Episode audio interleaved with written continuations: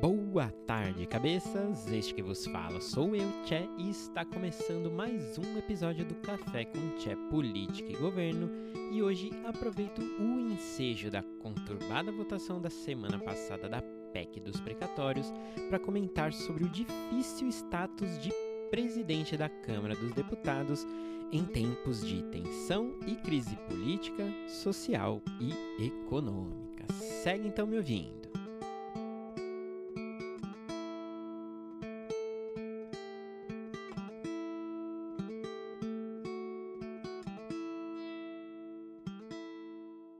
Bom, pessoal, primeiramente desejo a todos vocês uma ótima semana. Vamos que vamos. E como vocês todos devem ter acompanhado aí, a semana passada foi bastante tensa e movimentada, principalmente em torno aí da votação da PEC dos precatórios na, no plenário da Câmara dos Deputados. É, a expectativa da votação vinha gerando aí bastante apreensão, principalmente no famoso Centrão, né? E na base governista, dado que até o início da quarta-feira passada, que foi o dia da votação, mesmo os membros aí do PSL, do PP, né, que são da base do governo aí, acreditavam que não haveria votos suficientes para a aprovação do projeto. Mas, mas, mas, mas, mas, tudo isso mudou e em menos de 12 horas, graças a dois fatores. O primeiro foi a liberação de recursos. Eu estou falando aí de din-din, bufunfa mesmo, das emendas parlamentares que estavam paradas aí desde o início do ano, né? Elas foram usadas nessa ocasião da votação é, como uma moeda de troca para que os parlamentares votassem a favor da proposta. E aí um adendo que isso sempre acontece em votações importantes, né? O governo federal ele escolhe quando ele vai liberar as emendas, né? Ele, ele precisa liberar em algum momento, mas ele escolhe quando e ele sempre deixa nesses momentos aí de votação. Legal, é meio que comprar um voto, mas comprar de uma forma legal. Porém, o segundo fator, e é justamente esse o, que nos interessa, que foi o, inclusive o mote para o tema de hoje, né? Esse segundo fator tem um nome específico e ele se chama Arthur César Pereira de Lira o Arthur Lira, atual presidente da Câmara dos Deputados. Sim, minhas amiguinhas e meus amiguinhos. É isso mesmo, a PEC dos precatórios, principal projeto aí do governo federal, né, do governo Bolsonaro, só foi aprovado graças a um único homem, o alagoano Arthur Lira. Não foram Jair Bolsonaro, Paulo Guedes, nem mesmo a pressão do judiciário os responsáveis por essa aprovação, mas sim única e exclusivamente Arthur Lira. E vocês, cabecinhas, vão entender o porquê. Mas aí você me fala assim, ai, tchê, meu, o que, que tem a ver a aprovação da PEC dos precatórios com o tema de hoje, né? O que, que tem a ver essa aprovação com o fato de ser difícil ser presidente da Câmara? Tem tudo a ver. Tem tudo a ver, cabeça. E eu justamente vou usar a votação e aprovação da PEC, né, em primeiro turno, diga-se de passagem, né? A PEC tem que ser aprovada em dois turnos, tanto na Câmara como no Senado foi aprovado em primeiro turno na Câmara, né? Mas eu vou usar essa votação e essa aprovação porque justamente esse cenário todo, o cenário todo que envolveu essa, essa votação e essa aprovação, é um exemplo nítido de como tem sido a vida aí de um presidente da Câmara nos últimos anos. Então, de quebra, você já vai sair aí desse episódio sabendo né, as nuances da aprovação da PEC dos precatórios, entendendo o que faz um presidente da Câmara e, mais ainda, entendendo o funcionamento, né, a dinâmica das relações políticas envolvendo principalmente o presidente da Câmara e principalmente aí entre ele e os demais poderes num cenário aí de agitação social, política e econômica. Fechados? Então fica comigo aí até o final, poxa vida. Fica comigo, ouça até o final, cada segundinho. Every second matters. Legal. Bora lá então. Primeiro de tudo, né, bem breve antes da gente começar mesmo, a gente precisa saber de uma coisa e precisa saber justamente o que é a presidência da Câmara. Beleza? O presidente da Câmara, ele é ali a pessoa é principal dentro da Câmara, né? Ele é justamente o chefe, vamos dizer assim, da Câmara dos Deputados. E ele é eleito a cada dois anos, ou seja, né, ele tem um mandato aí é, de dois anos. Então, cada mandato de dois anos e ele é eleito por votação direta dos deputados federais. Ele tem uma possibilidade de reeleição, né, somente se na reeleição houver junto a votação para é, de, dos deputados federais e para presidente da República, né? Isso significa que, por exemplo, se eu tenho alguém ali na presidência da Câmara e quando for a votação para no, o novo presidente da Câmara não houver eleições presidenciais, ele não pode ser reeleito. Basicamente assim, legal? Então, o presidente da Câmara, além de atribuições administrativas, né, ah, assinar as papeladas ali, né, publicar as resoluções, as promulgações da, da casa, é, de dar posse para os demais deputados, né, de representar a Câmara é, em, em, eventos formais e por aí vai, ele tem duas prerrogativas importantíssimas e, na verdade, são as principais prerrogativas do presidente da Câmara. Primeiro, é ele quem convoca as sessões plenárias, né? Ele que organiza a agenda das sessões, mas principalmente é ele única e exclusivamente que pauta as votações. Então, gente, é muito importante a gente saber que é o presidente da Câmara, única e exclusivamente, que literalmente escolhe o que vai ser votado e quando vai ser votado. E aí dá pra gente saber que é um poder e tanto, né? É um poder e tanto. Além disso, o presidente da Câmara também tem outras prerrogativas que são muito importantes, né? Como, por exemplo, ele é o único responsável por aceitar ou não pedidos de impeachment e ele também pode retirar ou devolver projetos de lei para os autores, caso ele mesmo né, é, acredite que há alguma irregularidade, né, algum vício, algum erro formal ali dentro daqueles projetos de lei. Né? A questão do impeachment é uma que, inclusive, bate aí na porta do atual presidente da Câmara, Arthur Lira, sobre os mais de 100 pedidos de impeachment que ele né, tem ali em cima da mesa em relação ao presidente da República, Jair Bolsonaro. Ele tem a prerrogativa de ficar com aquilo lá o tempo que precisar e pode nem dar sequência. Tá claro? Bom, dá para saber então que o presidente da Câmara é sempre uma figura com muito poder. É uma figura muito poderosa. Mas, né, como nos ensinou ali o Uncle Ben, né, do, do tio do Peter Parker, o Homem-Aranha. Com grandes poderes, vem grandes responsabilidades. É isso, meu povo. Então vamos lá. Segundo de tudo, né? Eu falei primeiro de tudo, agora segundo de tudo, temos que entender que lá desde 1994, quando esse apresentador aqui ainda era uma criancinha, lá, né, com FHC, até 2014, né? Ou seja, durante 20 anos a gente teve aqui no Brasil e aí bem entre aspas, bem entre aspas, uma razoável estabilidade política. E isso se refletia também no Congresso Nacional. Então, durante os governos do FHC e do Lula, né, os presidentes da Câmara eles acabaram não precisando ter uma participação assim, muito ativa, né? sempre foi um pouco mais passiva é, em termos de articulação é, de pautas. Principalmente porque as lideranças do executivo, esses chefes de Estado, né, o FHC, o Lula e tal, eles tinham um elevado grau de governismo. Ou seja, tinha muito apoio das casas legislativas, em especial da Câmara, que é o, né, o, que a gente está falando, o foco é, do episódio de hoje. A gente tem até um exemplo, né, o próprio Bolsa Família. Né, então, então a, a, aprovação do projeto, é, a, a aprovação do projeto de lei do Bolsa Família, obviamente teve relutância, né, foi tenso, né, teve, teve muito posicionamento contra, mas no geral ele foi aprovado com relativa facilidade, dada a complexidade do, do, do, do tema né? E aí, se você compara, por exemplo, a aprovação do Bolsa Família e a aprovação da PEC dos precatórios, você vê que são dois temas muito importantes, só que a PEC dos precatórios está com uma dificuldade tremenda de ser aprovada.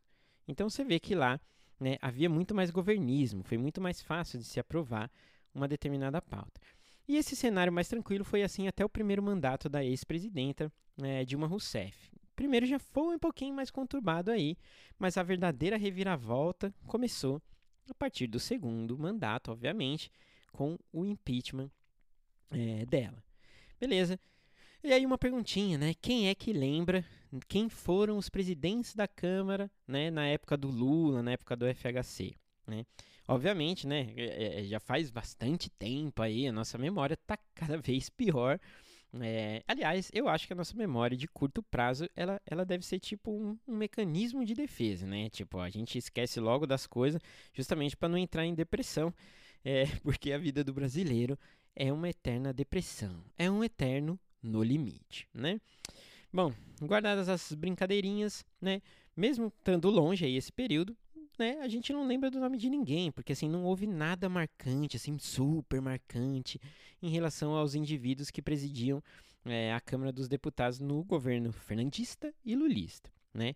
Mas todo mundo aí, e eu acho que todo mundo, é difícil que ninguém não saiba quem foi Eduardo Cunha, né? E foi a partir do Eduardo Cunha, né, que ser o presidente da Câmara passou a ser muito treta, muito treta, treta para valer, né? E o motivo, né, de ser presidente da Câmara ter se tornado treta é a fragmentação e a polarização política e social causadas pelas mudanças, né, super desculpa, super disruptivas é, de um governo lulista para um governo é, bolsonarista, né? Então vamos lá. De forma geral, até 2014 a gente tinha uma Câmara dos Deputados que era mais coesa, né, que era mais experiente, né, com deputados que já estavam lá ali há bastante tempo e de certa forma mais homogênea, né. O impeachment da Dilma causou um racha nisso tudo, principalmente entre o PT e o, e o que eles achavam que era né, a, o apoio, o MDB, outros partidos aí de centro, né, PPS, por aí vai, e com as mudanças drásticas também na própria configuração da Câmara que ocorreu com as, as eleições de 2018, né? É, então, assim, as eleições de 2018, além de uma mudança drástica na chefia do, do Estado, né, de, né, da Dilma, Michel Temer e aí é, para o Bolsonaro, mudou completamente a configuração da Câmara, né? Aliás, nunca houve é, tantos parlamentares, deputados federais, novatos numa gestão né, da Câmara, né? Então muita coisa mudou ali e o cenário de mais estabilidade também mudou dentro da casa.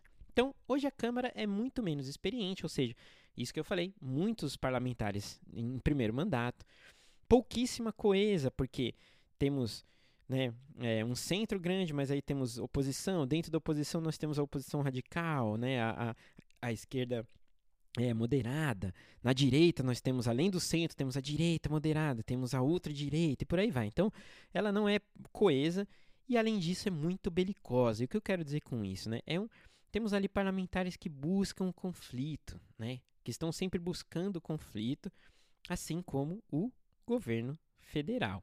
Então, imaginem você aí a difícil missão de ser o presidente da Câmara, né? Hoje em dia é um verdadeiro campo minado. E essas minas, essas bombas aí são tanto a própria Câmara, né? Elas vêm da própria Câmara, como vêm do governo. Então, em suma, ser o presidente da Câmara tem sido uma baita dor de cabeça para qualquer cabra que ocupe essa posição. Vamos lá, vamos lá. Vamos olhar então Eduardo Cunha, né? Eduardo Cunha, no clímax aí da sua trajetória política, é, o presidente da Câmara que abriu o processo de impeachment da Dilma, né? Olha que importante, ele que aceitou e iniciou o processo de impeachment, ele mesmo, meses depois, caçado e preso, né? E preso muito em parte pelos mesmos que ele considerava aí amigo, parceiro, né?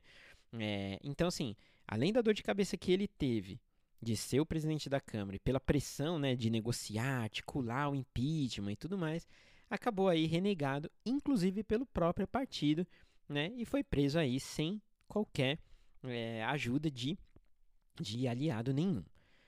Aí a gente teve depois dele, né, interinamente assumindo o deputado Valdir Maranhão, que ficou na presidência dessa, da, da Câmara pouquíssimo tempo, né, poucos meses, mas nesse período aí, que foi finalzinho de 2016, a única coisa que ele conseguiu fazer foi a proeza de criar atritos com a oposição, com o centro e com a oposição. Né? Ninguém gostava dele, né? E assim, por mais que ele não teve muita coisa para fazer ali, né? Porque teve pouco tempo de presidência e tudo mais. Além disso, tudo na época girava em cima de reorganizar a estrutura gov governativa depois né, do, do trauma do impeachment.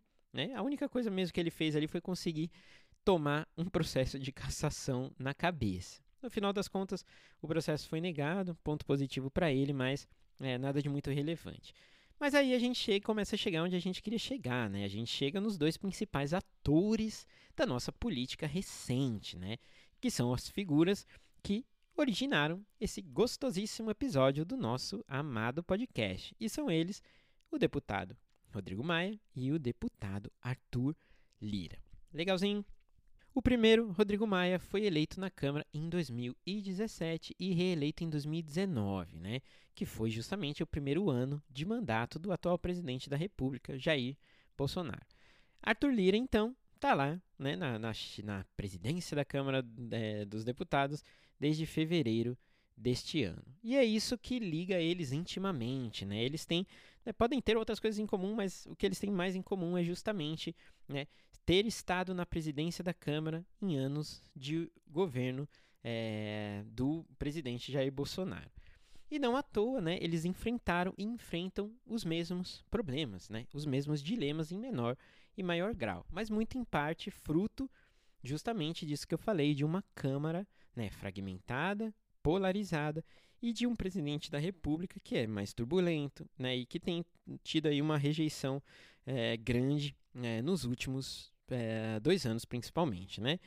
Então, assim, vamos lá, longe de fazer qualquer juízo de valor, tipo, ah, nossa, esse governo é bom, esse governo é ruim, isso, aquilo e tudo mais, né? É, independente disso tudo, uma coisa a gente precisa é, deixar muito claro. Né? E aí é independente, é independente de você ser bolsonarista, lulista, é, liberal, comunista, anarquista, pessimista, otimista, independente de qualquer rótulo. Né? Uma coisa é clara e verdadeira. Né? O presidente Jair Bolsonaro, assim como a ex-presidente Dilma também, né? e diferente do que foram aí o FHC, o Lula e tudo mais, né? o presidente Bolsonaro é um presidente pouquíssimo articulado. Né? E quando eu digo pouco articulado, né, justamente no sentido dele ser um chefe que não consegue sustentar bons relacionamentos com a maioria dos congressistas e mesmo com boa parte dos próprios membros do governo. Né?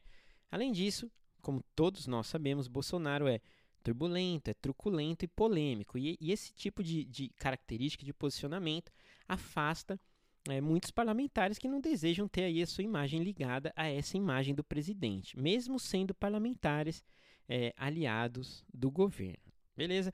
Aí você fala, ah, mas tchê, beleza, tá bom, mas o que, que tudo isso significa, né? O que, que significa tudo isso que você está falando? E aí eu peço, como todo episódio, para tocar o gongo aí, porque a gente chegou é, no momento principal do nosso episódio. Beleza? Então vamos lá, meu povo todo presidente da Câmara acaba precisando atuar de forma muito mais intensa né, e se expor muito mais quando o chefe do governo é uma figura com baixo governismo, que foi o caso aí de Bolsonaro e da Dilma. Legal, guardem isso, né? Vamos ver lá, ve, né? vejam que sim, o Rodrigo Maia é, muitas vezes indicou né, e até culpou o governo pela falta de interesse dele mesmo, do governo, é, na, em, em, participar das pautas que o próprio governo tinha como prioridade. Né? Ele falou várias vezes, ele criticou o governo várias vezes por, por ausência né, na defesa dessas pautas. Né? Reforma tributária, administrativa, principalmente a reforma da pre Previdência, né? O próprio Arthur Maia dizia ali que ele que tinha que tocar e que cuidar e que articular, porque não existia ali interesse do governo em fazer aquilo. No final das contas, foi ele que teve que articular e se expor é, para que a reforma da Previdência saísse do papel e as demais começassem a, a caminhar, beleza? E o mesmo se aplica também para o atual presidente da Câmara, que é o Arthur Lira, né? Que ele vem atuando aí, como eu já falei, inclusive em vários episódios, várias vezes eu já falei, cabecinhas. Né? O Arthur Lira é o verdadeiro relações públicas do governo. Na verdade, assim, mais do que isso, ele é, ele é quase um ministro da Casa Civil. Mesmo não sendo ministro da Casa Civil, ele é. Né? Então, e guardem isso. O principal homem do governo Bolsonaro não é o próprio Bolsonaro, não é o Paulo Guedes, ele se chama Arthur Lira. O principal homem do governo Bolsonaro é Arthur Lira. E por que isso, né? Porque justamente, né, Jair Bolsonaro, né, pelas suas características, pelos seus posicionamentos mais polêmicos, né, ele não tem uma imagem forte e querida dentro do Congresso Nacional. Né? Mesmo ele tendo a maioria né, aliada ali na Câmara e tudo mais, mesmo tendo apoio do Centrão, ele não tem uma imagem forte e querida ali dentro. Né? Então, assim, ó, é fácil né, da, gente, da gente compreender. Assim, tem um indicador simples. Olha aí para as notícias e vê quem aparece mais nas últimas, nos no último mês. Né? Entra na internet.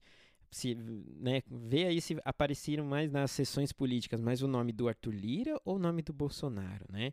A gente ouve muito mais o nome do Arthur Lira, né? Muito mais até do que, inclusive recentemente, do que membros do governo federal e mesmo do é, do, do, do presidente Bolsonaro. Né?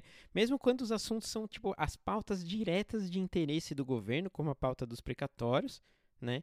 a gente tem a participação muito mais, um, muito mais intensa do presidente da Câmara, Arthur Lira. Beleza? E aí, vocês estão entendendo onde eu quero chegar? Né? Viu como a PEC dos precatórios e o tema de hoje eles estão intimamente e super conectados, né? E não é só por isso, né? Há algo que conecta também diretamente Rodrigo Maia, né, ex-presidente da Câmara, e Arthur Lira, o atual presidente da Câmara. E o que tem conectado ele há dois dias diretamente é um mandado de segurança. Sim, meu povinho. Como eu comentei na live 1234, né, que é aquela live que eu faço sexta-feira ao meio-dia e 34, é, o processo de aprovação da PEC dos precatórios foi recheadíssimas de articulações e movimentações, e boa parte partindo do presidente da Câmara, Arthur Lira, e parte dessas articulações e movimentações com possíveis irregularidades. E não foi só o Tché que achou isso, mas Rodrigo Maia também, tanto que apresentou aí no domingo um mandado de segurança, ontem no caso, né? Um mandado de segurança no STF pedindo a suspensão imediata da tramitação da PEC por irregularidades no processo de votação, né? Alegando que é, o Arthur Lira conduziu processos irregulares, é, ele e a mesa diretora, para conseguir aprovar essa PEC, né? Bom, Rodrigo Maia, na época da sua presidência, era do DEM. Né? Até tentou ser aliado do Bolsonaro e tudo mais, tudo que ele, que ele teve foi rejeição e crítica. Né? Então ele saiu né, recentemente do DEM, que justamente pelo DEM apoiar o governo Bolsonaro, e aí ele pretende encontrar um outro partido. Tem ali flertado mais com o PSDB, que tem tido aí um posicionamento meio termo. Mas desde então, né, o, o Rodrigo Maia está meio aí no limbo. Já o Arthur Lira né, está aí na árdua e cheíssima de dor de cabeça, né, uma, uma dolorosa missão de ser o presidente de uma Câmara fragmentada, polarizada, fragilizada, tensa e tudo mais, e ainda assim ter que conduzir as demandas de um governo truculento e bagunçado, né? E aí, justamente nisso, ele tem se embaralhado todo, todinho entre discursos liberais, né, para a classe econômica e tal, e entre articular aprovação, aprovação de medidas populistas que garantam a reeleição é, do Bolsonaro. Legal?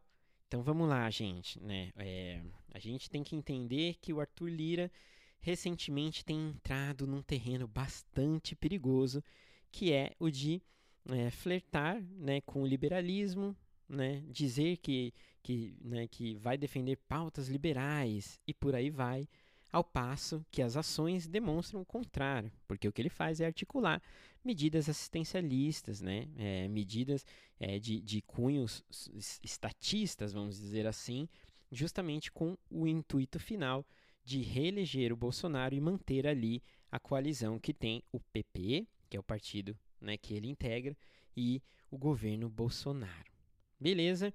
Então, encaminhando aí para os finalmente aqui, né? Quem acha que ser presidente da Câmara né, em tempos difíceis como esse é uma tarefa fácil, eu só digo uma coisa: vai lá e tenta, meu filho. Vai lá e tenta que a coisa é complicada.